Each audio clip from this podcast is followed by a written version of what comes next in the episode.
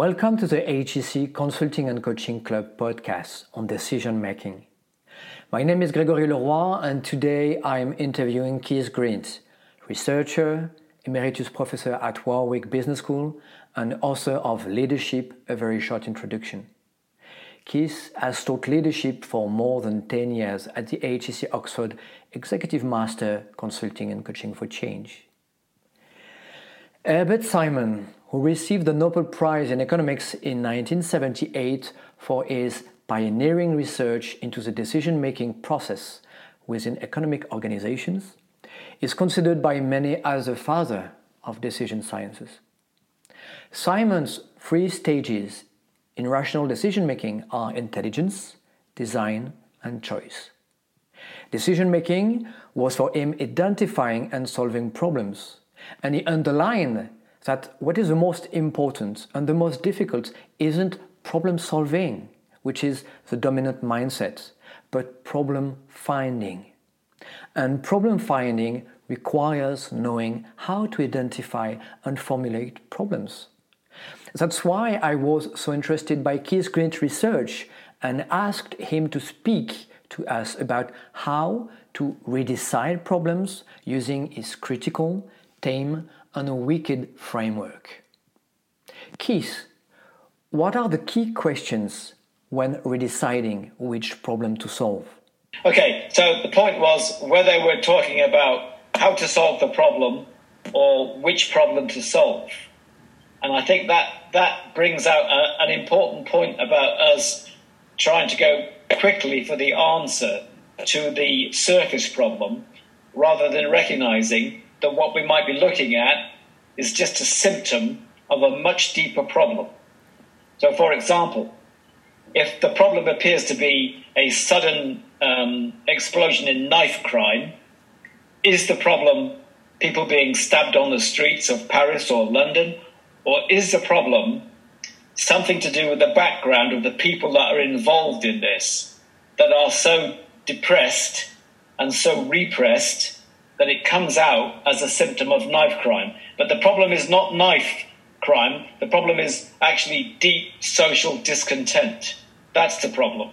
So I think what happens is we very often look at the surface problem and not the deeper problem. And this is, this is something to do with our desperate desire to find instant answers to problems rather than to think about the questions that we need to ask ourselves. And the first question is is the problem the knife crime or is the problem something else? If it's something else, what is it? Could you explain the critical, tame, and wicked problems framework? Sure. So um, let me just say that this is a heuristic, this is a sense making activity. It's not reality. So I don't suggest there are only three kinds of problems and only three kinds of decision making, and they are discrete categories. I suggest this is a way of uh, framing things in our heads so we, we can begin to differentiate between different kind of issues that face us. And I suggest one way of framing this because you can't you can't go around with a million categories in your head. It's not possible to do this. It stops you from doing anything. So you have to be able to reduce it to a manageable number. So I'm suggesting we have three kinds of problems which are associated with three kinds of decision making. We have critical problems, which are a crisis. So when you're facing a crisis, this is not a good time for having a committee meeting about what you might do. This is a point where you need a commander a single person to say, this is what we're doing. So when a fire breaks out, you don't want to have a discussion about what kind of a fire it is. What you want is someone to say, there is a fire, you want to get out of the building, and this is the way to go. So very decisive with the answer. Now, most of the time, most of us deal with what I call tame problems. This is the second category of problems. And tame problems are problems that we already know how to solve. there is a standard operating procedure for fixing every tame problem. And probably three quarters of our professional lives are addressing tame problems and rolling out standard procedures. So, how you keep the lights working, how you make a car, how you treat somebody for a cold. They are standard procedures for those kinds of things. This is what I call management. This is about. This is not about commanding people. It's not about telling people you have to do something. This is basically about, well, here's the process. All you have to do is follow the process. And if you're expert enough in this process, you will be able to make this problem work. You'll be able to resolve the problem. But that ability, that expertise, does not help us really address the third category of problems, which is called, which are called wicked problems. So wicked problems either uh, don't have a solution, or um, if they do have a solution, it has consequences further upstream or further downstream. So there's sometimes there are wicked problems that don't have any kind of answer. So uh, bringing up a family would be a wicked problem. This is a continuous problem. It never goes away. What happens is your children grow up and come back with more expensive problems. They don't go away, never come back again. So having a problem, having a family, is a continuously wicked problem. Uh, wicked problems are also things like uh, um, world hunger, crime, uh, health service problems, and of course, COVID 19 starts out as a wicked problem in the sense that we never met this before, we've never met this particular kind of problem before, and we don't have the infrastructure or the standard procedures to be able to fix it. There isn't a vaccine. So when it first emerges, nobody knows what to do. There is no point at, at very early on in commanding your way because we don't have the answer. We don't know what we're doing. There's no standard procedure, so it's not a tame problem. So this would come under the category of wicked problems. This is something we have never met before, and we need to collaborate together to be able to think about what we are going to do. And most governments at the moment are in that category of stopping it getting worse rather than trying to fix it. So all the lockdown strategies are not about fixing the problem, they're about reducing the death rates sufficiently that they don't swamp all the health services that we have, all the hospitals that we have. So we, we can regulate the, um, uh, the fatalities at a, at a sufficiently low level to be able to cope. So this is what I'm calling leadership. Now, leadership is, is not, is a kind of, I've narrowed the category down, the definition down. Normally we think about leadership as just people at the top, people who are leading. But in this specific field, I'm suggesting that leadership is about what you do when you don't know the answer and you have to collaborate with others. So it requires people in formal decision making positions to be able to say, I'm not sure what the answer is here, but I would like you to help me think about what it is we need to do. So it's both collaborative and it requires um, a, a, very high level of humility within the decision makers. They have to be able to say, A, I'm not sure what to do. B, we're probably going to make lots of mistakes at this, but that's okay. Because if we don't make mistakes, we will never learn. Now, normally, when you're making mistakes, you get punished for these things. If you make lots of mistakes with tame problems, then you shouldn't be doing the job. We get an expert to do it because there is a way of doing it. When you're making a mistake with a crisis, that could cause a lot of fatalities. But when you're facing a wicked problem, mistakes are inevitable. So we have to get used to the idea of our leaders, our formal decision makers, not really being sure what they're doing and asking us all to help. So the whole point of the, the lockdown, which kind of come, the other thing to say before we go any further is that most problems don't come as discrete categories. They don't come as either tame or critical or wicked. They quite often come as a combination. So COVID 19 is a combination of these problems. There are lots of elements that are wicked, that we don't quite know what we're dealing with it. Some of the elements are tame. So once we have a process in place, you can't drive anywhere, you can't go to school, uh, you can't leave your house. So those are processes that we can enforce. And the, the, uh, the method of ensuring that their people comply is a command role. If you don't comply, we will fine you or put you in prison. So uh, COVID 19 has all those problems locked together and therefore all the decision making modes locked together. And you have to be able to do all three. Sometimes at the same time, you have to be able to appeal to people and say, look, I need you all to help me with this. which is the wicked bit, the, the leadership bit, and we also need to get all the scientists involved to try and get an, uh, an antivirus. That's the management of the problem. But if you don't comply with me, I will send the police round and they will arrest you. That's the command bit. And you have to be able to do all three, sometimes at the same time. And that is a really difficult thing to do. We, we have in our heads something about our requirements for consistency. We like our decision makers to always sound the same. But I'm suggesting you can't always sound the same because the problem is different. It changes. So you have to be able to be to say different things at different times. And that needs us all to have a common language, a common understanding of the problem. So if you if you're my leader and you come to me and say, Keith, I don't know what to do here, I might normally think, well, you shouldn't be the leader. But if you say, Keith, I think this is a wicked problem, I'm not sure what to do here, then I realize that probably I don't know either. But you've legitimated your inability to make a decision by saying it's a wicked problem. And if I agree with you, then we're both fine with the fact that you don't quite know what to do. But if a fire breaks out and you come and say, Keith, there's a fire in the house, I'm not sure what to do, shall we have a discussion about this? I'm going to assume you're a failed commander. This is not a leadership issue in the way that I'm talking about leadership. This is a command response. You need to get a grip and get everybody out of the house now. Why do people keep doing the same things when faced with new situations?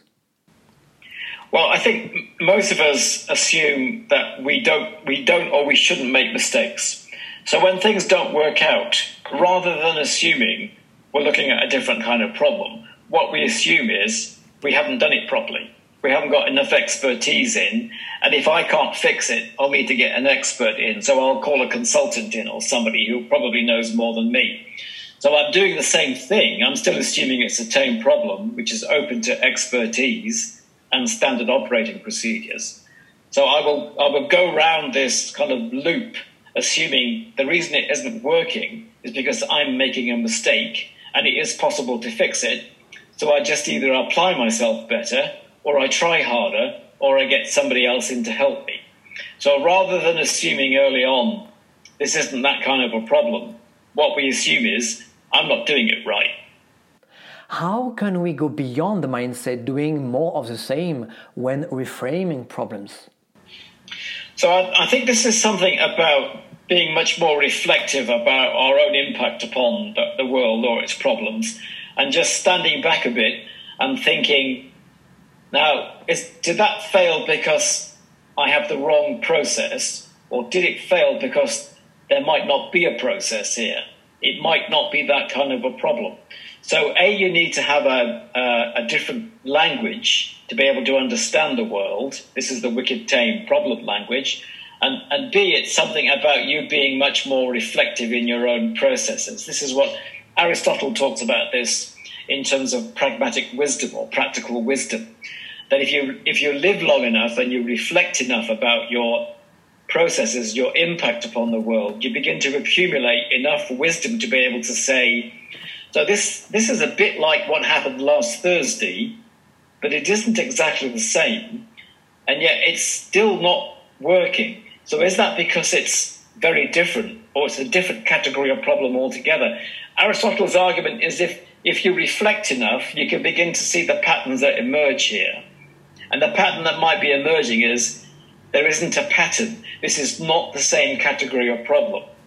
But if you don't reflect, if you don't think about, if you're not self conscious about your impact upon the world, you just keep banging your head against the wall, assuming eventually you'll fix it. What happens when a wicked situation is treated as a critical or tame problem? I think most of the time we don't treat wicked problems as wicked problems we treat them as tame or critical. Because the wicked bit is about admitting you don't know the answer. That's very difficult for formal leaders. So, what happens is a, a critical response to a wicked problem usually ends up with, we would call it um, a sticking plaster, putting a band aid on a wound and hoping it will go away. And you might stop the damage from uh, recurring for an hour or a week or a year, but you know the damage is still there. You know it will come back.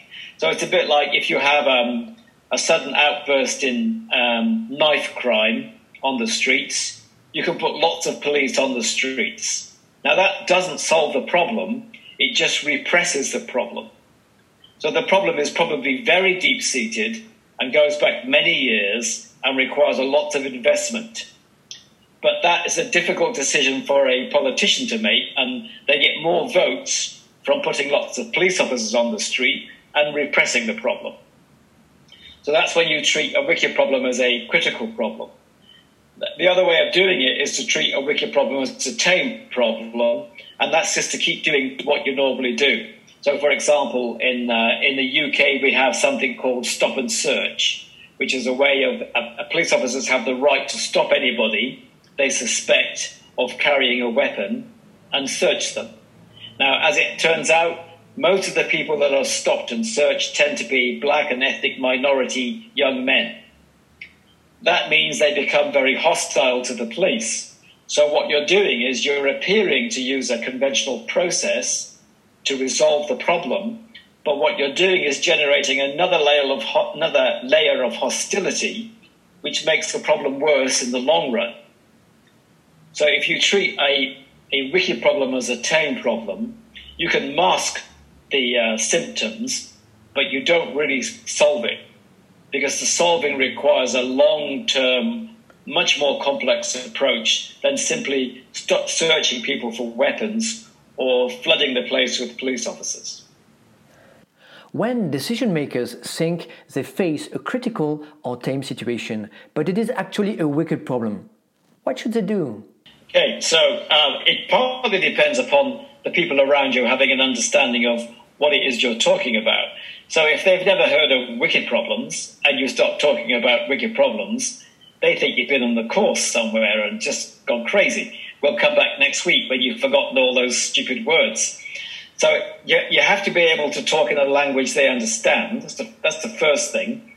The second thing is, do they do you have a good enough relationship with your followers, your employees, your colleagues to be able to say to them, I, I'm not sure about this. Anybody have any good ideas? And they might say to you, Well, Gregory, you're the boss. You get paid 10 times more than I do, so you fix it. Or they might say, uh, Well, Gregory, uh, I know I've heard you talk about this wicked problem stuff before, and I guess you need my help. I know somebody in the other factory that might have a solution to this. Shall we go and talk to them? So it's, it's about trying to build up the relationship that you've got with your colleagues, whereby you can say to them, I'm not sure, anyone got any good ideas? We need to start a conversation about what we are going to do with this issue.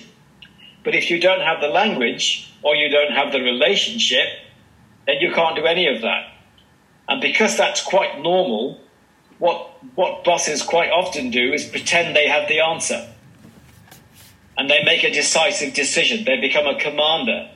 And it probably won't work, but hopefully they'll have left the job by the time somebody realizes it hasn't worked and somebody else has picked up the responsibility because they've got promoted.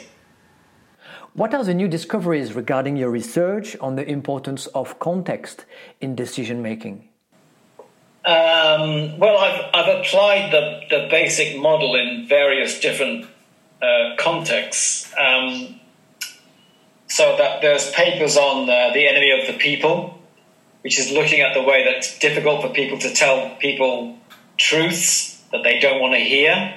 This is particularly appropriate uh, in COVID 19. Well, I don't want you to tell me that I can't go out, but it's really important for you to be honest with me and say, Keith, this is what's going to happen. You can't go out. If you go out, you will infect other people, or you will be infected.